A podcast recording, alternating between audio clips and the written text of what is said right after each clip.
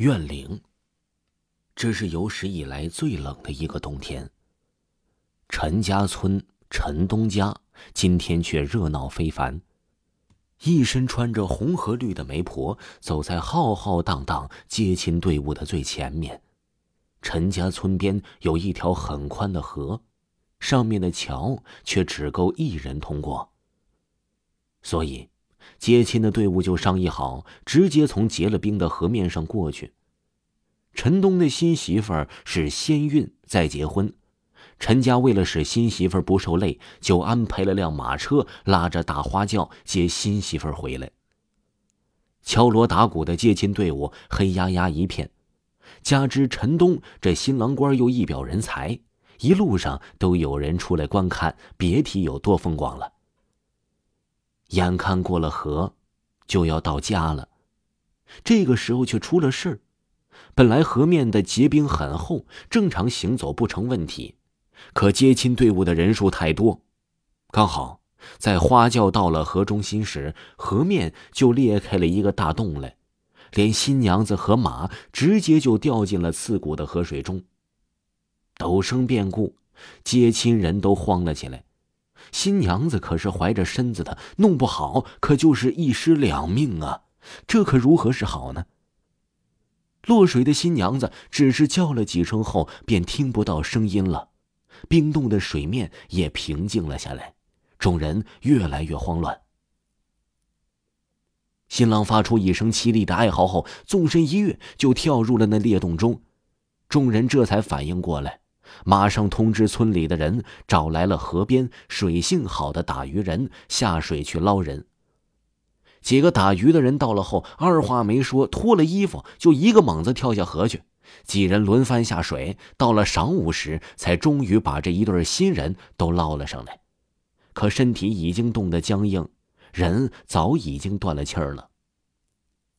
一时间，原本的喜事突然变成了丧事白发人送黑发人。陈东的妈妈在看到儿子媳妇的尸体时，当场就晕死了过去。还好他爸爸身体复苏硬朗，硬是强撑着给两个人办了个婚礼，把他们和他那未出世的孙子一同葬进了陈家村的祖屋里。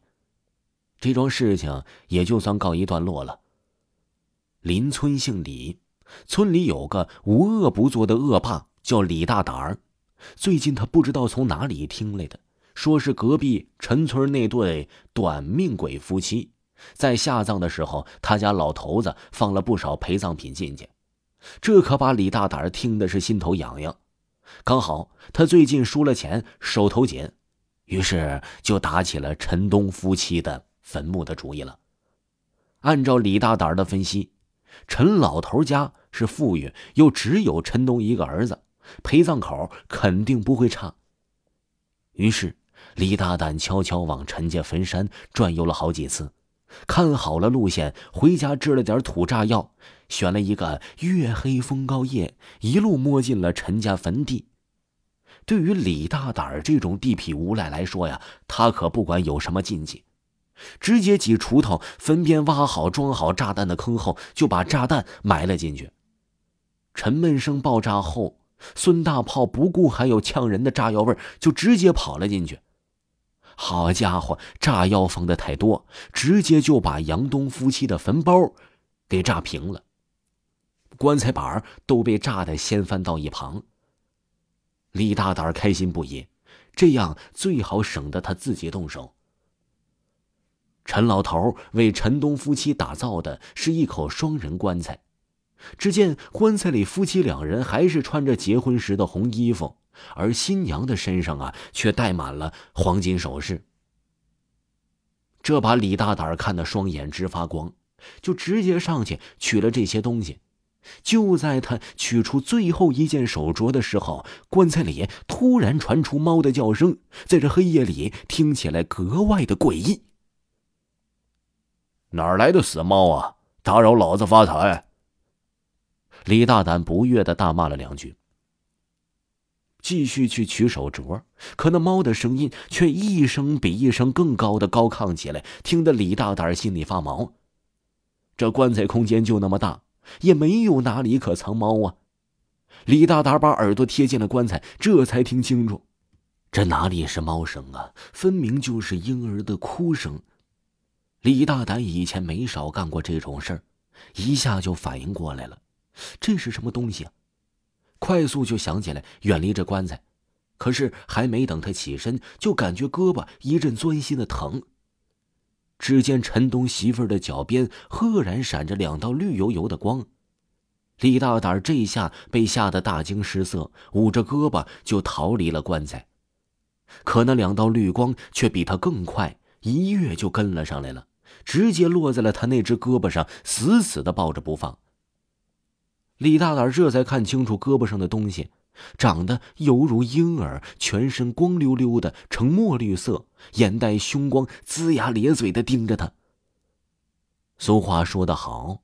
挖坟宁惹凶灵，不遇小鬼。尤其是这种小鬼，他的怨气啊要大于一般的小鬼。一旦被惹上，他会缠着这个人，直到这人到死。很显然，这李大胆就是遇到了这一种小鬼了。这李大胆真的是人如其名，他直接就用另一只手去扯他的头。被抱着的那只手又使劲的甩动起来，几番较量，那小鬼竟然真的被李大胆给甩脱了。李大胆一得了自由，慌忙的抱着衣兜里那些金银首饰就往家里跑。他说他最大。这小鬼又开始发出了诡异的哭声来，十分瘆人。等回家后，李大胆把东西藏好，这才开始处理胳膊上被咬的伤口。这个时候，整个胳膊的袖子都被血给染红。李大胆赶忙将衣服脱了下来，小鬼硬生生的在上面咬了一个洞，而伤口周围都变成了紫黑色。之前他没有感觉到这有多疼，可这会儿轻轻碰上了胳膊，便疼得钻心。李大胆咬牙忍痛处理了伤口，可那洞口还是不断的流着黑血。看样子，只有等到天亮去开点消炎药才行。就在李大胆去偷东西的时候，陈东的妈妈做了一个梦。梦里，他媳妇儿怀里抱着个小孩对他哭诉说他们在地下过得不好，让他们给烧点钱。等陈妈醒了后，把梦说给了陈爸后，两人天一亮就准备东西去了坟地了。不曾想到啊，看到这坟地都被炸开了。陈妈看到棺材里的儿子和媳妇儿，又想到他那没出生的孙子，便一下子扑到了棺材上，哭得死去活来。陈爸却看到媳妇脚边有一个全身紫黑色的婴儿，急忙把自家老婆子扶起来，请人来把棺材给盖上，又上镇子上请了个阴阳师来。阴阳师看到后，看了看棺材里的情况。就让陈爸赶紧准备桃木枝过来，他儿子一家三口必须马上烧掉，不然后患无穷。陈妈却说：“呀，这儿子媳妇和那没出生的孙子实在命苦，死了也不得安生，拦着棺材不让烧。”阴阳师好说歹说，陈妈这才同意呀。可正当准备烧的时候，棺材里哪有还有他们的影子了？这下阴阳师都慌了起来了。这个小鬼是大凶之物啊！一旦出来，那可是要害人的。他问清楚了情况后，很快就断定是有人来炸坟偷了首饰。那鬼生子一定去找那人了。陈爸家里富裕，人脉也广，很快就查出了是隔壁村的李大胆所为。带了人，领着阴阳师，便往李大胆家里赶去了。这会儿的李大胆已经听到了风声，收拾好东西，准备就逃跑。就在他要去开门的时候，觉得背上一重，接着就是一疼。李大胆反手就去抓，出手的是一团团软绵绵的东西，心里一慌，觉得他找上门来了。他牢牢的抱住了李大胆的脖子，张口就往他喉咙咬去。李大胆的喉咙直接就被咬破，鲜血直往外冒。那小鬼在贪婪着吸着他的血。李大胆此时已经说不出话来了，但求生的本能，他还是拼命的去扯他。小鬼不满被他打脚，又在他身上乱咬一通。